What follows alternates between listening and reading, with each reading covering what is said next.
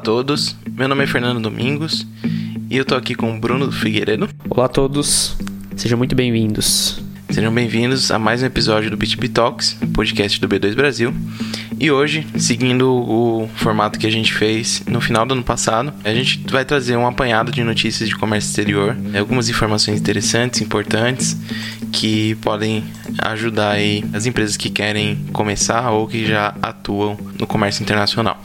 Quer começar, Bruno, com a primeira informação que a gente tem aqui da Receita Federal? Claro, vamos lá. No começo desse ano, né, a Receita Federal divulgou o, balanço aduaneiro do ano de 2021 e aí a gente trouxe algumas informações interessantes para nossa área, né? O que, que tem de legal aqui na parte de importação, exportação, volumes e o que, que de mais importante mudou dentro do comércio exterior. Bom, esse balanço ele pega o período de janeiro a dezembro de 2021 e de começo, informações mais importantes que a gente tem é que as exportações brasileiras atingiram um valor, né, um montante de 302 bilhões de dólares, que comparado ao ano anterior, né, teve um aumento de 26,65%, que foi o volume de exportação de 238,50, né, do ano de 2020.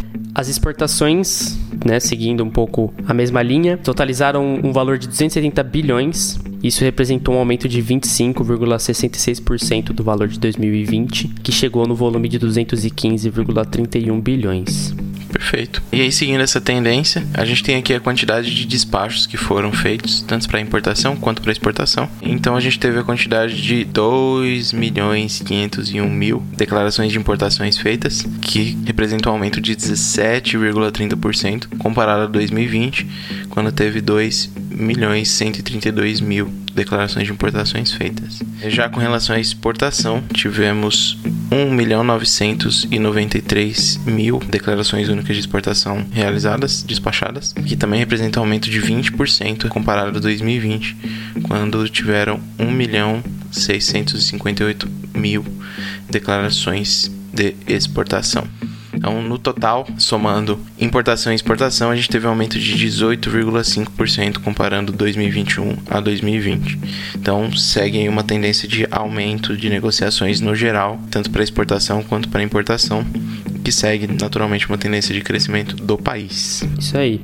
E é legal a gente ver que, por mais que a, o volume de exportação né, tenha um volume de venda, né, um, um valor maior, o número de declarações para importações é maior né, que o valor de declarações de exportação, mostrando aí né, o, um pouco da realidade das exportações, né, o valor agregado ali que a gente passa no processo de exportação dos produtos. Né?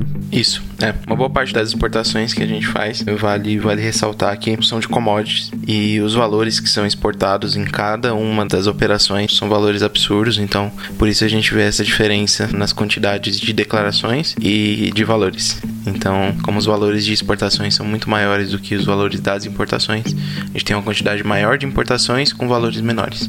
Perfeito. E seguindo aqui, né, mais uma informação legal que a gente tem em relação ao tempo no despacho né, aduaneiro, principalmente para as importações. É, a gente teve, puxando desde 2019, né, a gente tinha uma média de 19 horas como tempo médio bruto no despacho de importações. Em 2020 a gente conseguiu diminuir esse tempo para 18,5 horas e agora em 2021, batendo um recorde aí de diminuição, a gente foi para 15,3 horas, né? Então, um valor 21% menor comparado com o valor de 2019. Perfeito. Isso segue uma tendência que vem de muito tempo, que vários governos têm tentado fazer, que é de simplificar os processos de comércio exterior, tornar eles mais simples e mais rápidos. E aí a gente tem aí uma evolução notável. Ainda não entendo essa quantidade de tempo como ideal, mas temos claramente um sinal de melhora e uma luz aí no fim do túnel. Uhum. Acho que vale frisar aqui que naturalmente os processos de importação eles são mais demorados do que de exportação, porque o governo tende todos os governos isso, tendem a facilitar os processos de exportação e colocar alguns empecilhos a mais para importação. Esses empecilhos não são é, declaradamente empecilhos, mas são exigidos mais documentos, são cobrados mais impostos, mais fiscalização é feita, então tudo isso faz o, o tempo se tornar um pouco maior do que para exportação. E seguindo para as exportações, no documento eles é, comentam que houve uma mudança na metodologia utilizada para o cálculo do tempo médio bruto de exportações e infelizmente por conta disso os números de 2021 comparado com 2020 e 2019 tiveram um, um aumento. Então é possível que a gente consiga ver essa evolução, a gente consiga comparar essa metodologia nova quando nós tivemos os dados do balanço de 2022 para poder comparar, porque não faz muito sentido a gente comparar os dados de 2019 e 2020, sendo que a base, né, a forma como que é calculado esse tempo médio foi alterada para o ano de 2021 foi alterada Isso. pro ano de Acho 2021. que ainda assim, mesmo com essa mudança de metodologia, vale destacar aqui, concordando com o que eu comentei sobre o gráfico anterior, a gente tem aqui os valores de tempo em horas que leva a exportação e tem, a gente tem um geral de tempo de 5 horas. Então, comparado ao tempo de 15 horas para importação, deixa bem claro que realmente existe uma diferença bem grande entre facilidades para exportar e para importar.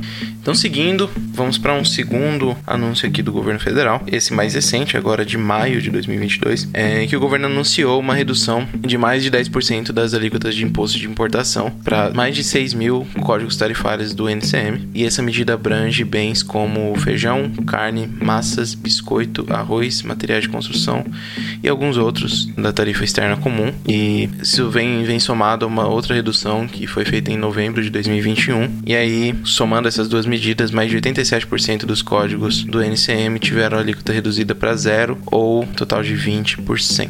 Essa redução é um dado interessante, vai auxiliar naturalmente para as empresas que importam esses produtos, mas vale ressaltar também que esses bens, pelo menos que tiveram a alíquota reduzida nessa medida específica, são bens que o Brasil não é um grande importador. O Brasil, inclusive, exporta mais esses produtos do que importa. O arroz é um exemplo disso. Então, na nota aqui do Ministério da Economia, é colocado como esperado que tenha impactos acumulados de 533 bilhões de reais de incremento no PIB, mas é válido de novo ressaltar que esses produtos tendem a não gerar uma grande diferença, principalmente para o consumidor final, em que é teoricamente o principal alvo dessa medida. Isso aí. E dentre os motivos, né, que o governo alegou para fazer essa diminuição, é a sequência, né, continuação da pandemia, né, de COVID-19 e as consequências, né, da guerra na Ucrânia, que acabaram impactando o mercado de uma forma geral de produtos, né? Então, um dado interessante para a gente acompanhar.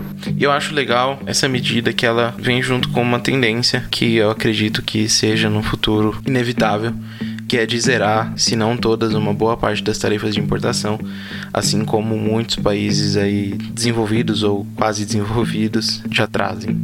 Acho que é importante que se abram as portas do mundo para o comércio exterior com o mínimo de barreiras possíveis para que todos possam participar sem muitos problemas. Perfeito. Isso vai ser muito incentivado, né? Muito necessário até por conta do, do momento que a gente está, né? Principalmente decorrência dos impactos que a gente teve por, por vários motivos diferentes, né? Tanto a pandemia quanto um pouco dessa guerra, né? Então, bem legal essas medidas. Vamos seguir acompanhando, né? Como que vai decorrer nos próximos meses, né? A gente teve já, já é uma, a segunda mudança em um tempo de, de 7, 8 meses, né? Então vamos continuar acompanhando. Bom, e seguindo aqui para uma próxima notícia, a gente tem aqui a notícia que a movimentação no Porto de Santos cresceu no primeiro quadrimestre de 2022 e teve uma forte alta nos embarques de celulose. Essa alta ela é uma alta de 57% comparado ao mesmo período de 2021 e soma 2,6 milhões de toneladas de movimentação de cargas no Porto de Santos. Essa alta ela vem confirmando que uma estratégia que foi adotada pelo Porto de Santos foi acertada, que foi a de leiloar arrendamentos de áreas do porto e as áreas, algumas áreas que são focadas para celulose, é um exemplo de área que foi foi leiloada e teve aí um aumento bem grande de embarques para esse produto dentro desse período. O Porto de Santos realizou um pacote de 11 leilões desde 2019 e esses leilões juntos eles vão garantir a contratação de 7 bilhões de investimentos. É, seis deles já foram feitos e essas áreas de celulose, que são a 14 e a 14A, é, estão dentre essas que já foram, já foram feitas. E outras sim estão programadas para outros segmentos de carga. E aí, dentro dos produtos que participaram desse aumento junto com a celulose, a gente pode destacar a soja, o farelo de soja, fertilizantes, os granéis sólidos e granéis líquidos também, todos tiveram aumentos de, de cerca de 10%, alguns chegando a passar até como os fertilizantes, um crescimento de 86,7% no mês, é, e dentro desse quadrimestre, é, uma alta máxima de 37,1%. No total, o Porto de Santos teve uma movimentação de cargas que atingiu 52,5 milhões de toneladas no primeiro quadrimestre, o que é a maior marca para o período. Dessas, a maior parte foram exportações, somando 37,8 milhões de toneladas, e importações foram 14,6 milhões de toneladas. Como o Bruno comentou, tem alguns produtos aí que tiveram mais destaque comparado a outros, e o maior volume de carga que teve aí nesse quadrimestre foi é, de soja, com 14 milhões de toneladas, e também representando uma alta de 8% comparado ao mesmo período do ano passado. Legal comentar que o Porto de Santos tem uma participação na corrente comercial brasileira próxima a um terço, chegando a 29,8%. Então, de todas as importações e exportações que são feitas no Brasil, cerca de um terço passam pelo Porto de Santos. E dessas, de novo, quase um terço, 32%, tem como a China o principal parceiro. E São Paulo é o estado com maior participação nas transações comerciais com o exterior que acontecem no Porto de Santos, sendo um pouco mais da metade, 51,6%. Então, são de origem no próprio estado de São Paulo.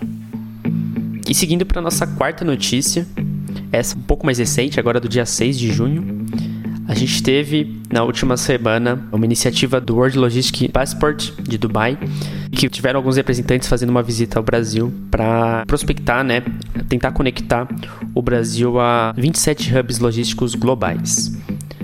Então, esses representantes estiveram aqui na última semana, do dia 6 até o dia 8, fazendo reuniões e se encontrando né, com agentes brasileiros e com outros parceiros locais para discutir né, com empresas brasileiras e com, com associações formas de inserir essas empresas nesse serviço da, dessa organização, né, o Passaporte Logístico Mundial de Dubai. Segundo o diretor da, da WP para a região das Américas, a ideia é discutir especificamente formas de ampliar a inserção do café brasileiro no Oriente Médio e na Ásia.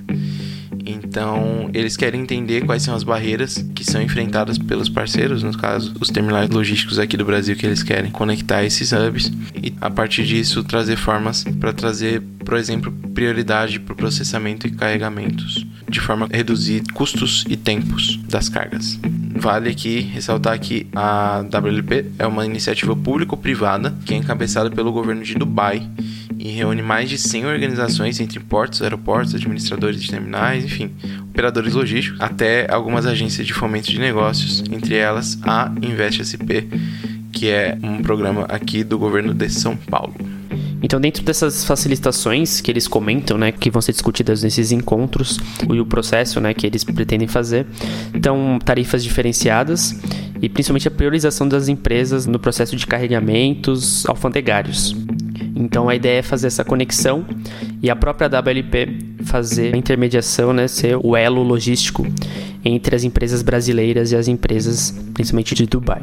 Perfeito. Então, seguindo aqui, próxima notícia: as exportações de café em maio tiveram alta de 5% e geraram 681 milhões de dólares em receita, tendo com os Estados Unidos o principal destino. Esse valor representa um total de 2,806 milhões de sacas de 60 quilos e representa uma alta de 5,1% em relação ao que foi exportado no mesmo mês de 2021. Essas exportações representam uma receita de 668 milhões de dólares e um aumento ainda maior de 83% em comparação ao mesmo período do ano passado. E esses dados são do Conselho de Exportadores de Café do Brasil. Perfeito. E, e contextualizando um pouco, né, é legal a gente comentar, né, que a gente teve um problema nos processos logísticos, né, que vem aí desde o início da pandemia, né, no ano passado a gente conseguiu ver um pouco disso ainda. E eles comentam, né, que uma das consequências, né, dessa pequena melhora foi uma leve melhora na logística, né? Isso possibilitou que os embarques fossem feitos, né, dentro dos prazos previstos. E a movimentação, né, ajudou também nesse processo de movimentação das cargas que estavam presas nos portos. É, ainda assim, é importante ressaltar que o cenário ainda não é o ideal. Então, os exportadores ainda vêm enfrentando alguns problemas, principalmente com congestionamento de portos na Ásia e na América do Norte, além da guerra entre Rússia e Ucrânia, que também tem trazido problemas para esse setor. Então, é, os fretes continuam bem caros, continua se tendo dificuldade para obtenção de, de containers, espaço nos navios. A Rússia, que era o sexto principal importador de café, caiu para a 13 terceira posição, apresentando uma queda de 43% nas importações. E a Ucrânia, que tinha um volume também mais, mais modesto, também teve um recuo de 63%. Então, apesar da melhora, a gente ainda tem dificuldades para as exportações de café e de outros produtos também, mas café é o assunto. Perfeito. E aí, falando um pouquinho dos países que perderam um pouco a relevância nessas importações, a gente tem os que passaram a exportar, né, que voltaram ou que continuaram, né, tendo uma posição legal nas importações de café. É, dentre eles, né, como a gente já tinha comentado, os Estados Unidos, principal destino, né, é, teve um, um volume 5% menor comparado no mesmo período de 2021, mas continua sendo aí o líder nas importações do nosso café, seguido pela Alemanha, a Bélgica, a Itália e o Japão. Todos eles tiveram participações relevantes, sendo que principalmente a Alemanha e o Japão né, tiveram uma redução considerável nos volumes importados. Perfeito.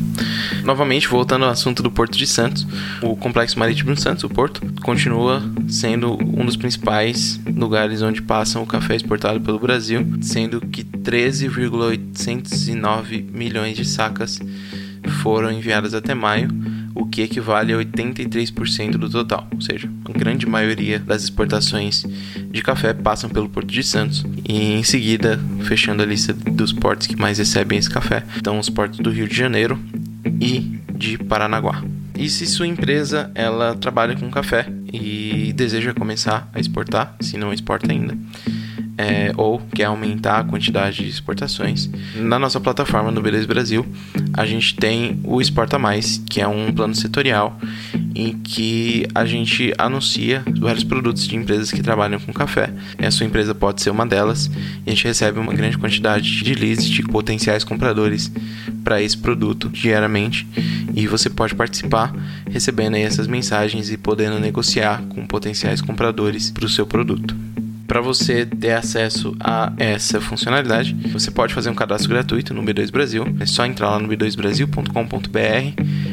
Lá no canto direito superior da tela você vai ter um botãozinho para se registrar na plataforma. E depois disso, você pode entrar em contato com a gente pelo cs@b2brasil.com e dizer que você tem interesse nesse plano em que nossa equipe vai entrar em contato com você para explicar melhor como funciona e passar todos os detalhes que são necessários. E aí, seguindo nossa última notícia desse episódio, a Amazon é, abriu novas possibilidades para exportação de empresas brasileiras através da plataforma. Isso foi anunciado na primeira semana de junho e aí todas as empresas parceiras podem anunciar produtos pela plataforma é, e até então o serviço era oferecido apenas para vendedores convidados, mas agora outras empresas vão poder fazer é, o anúncio de produtos dentro da plataforma da Amazon. Isso aí. Importante destacar, né, esse programa, como o Fernando já tinha comentado, ele existe né, desde outubro do ano passado e ele é um programa aberto né, para todas as empresas, porém existem alguns critérios de entrada entre eles, né, todos os requisitos e certificações americanas, né, que tem que ser seguidos para que a empresa possa vender seus produtos no mercado internacional, principalmente os, os, Estados Unidos. Perfeito. E aí, vale ressaltar que aqui no B2 Brasil, pelo B2B Trade Center, a gente tem serviços que podem oferecer essas certificações para sua empresa. Certificações essas que são FDA para alimentos e o TTB, que é uma licença de importação para produtos que tenham álcool e tabaco.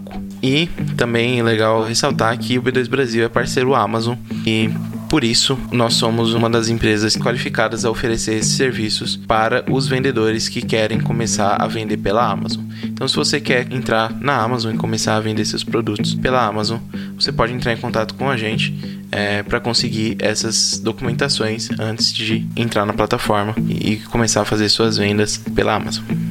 É, então, se você quiser ter essas certificações, pode entrar em contato com a gente, pode pegar mais informações no nosso site também. O site é b2btrade.center e lá tem informações sobre esses certificados, essas documentações. E você pode entrar em contato com um dos nossos traders para ter a sua empresa dentro das certificações para os Estados Unidos. Perfeito. Você consegue também ver todas as informações sobre essa nossa parceria com a Amazon também, entrar em contato com a gente por chat, WhatsApp, todas as informações lá no nosso site. Perfeito. É isso então, gente. Bruno, obrigado novamente pela companhia e obrigado a todos que ouviram até aqui esse episódio. Se vocês tiverem alguma dúvida ou quiserem entrar em contato para cadastrar na plataforma, quiserem saber mais sobre FDA, enfim, qualquer dúvida que vocês tiverem, podem entrar em contato com a gente pelo cs@b2brasil.com, que nós vamos estar à disposição para ajudar. É isso aí. Eu agradeço pela oportunidade, Fernando, novamente. E é isso, né? Ficamos à disposição para todos vocês. É isso. Aguardo vocês no próximo episódio. Até mais. Tchau, tchau.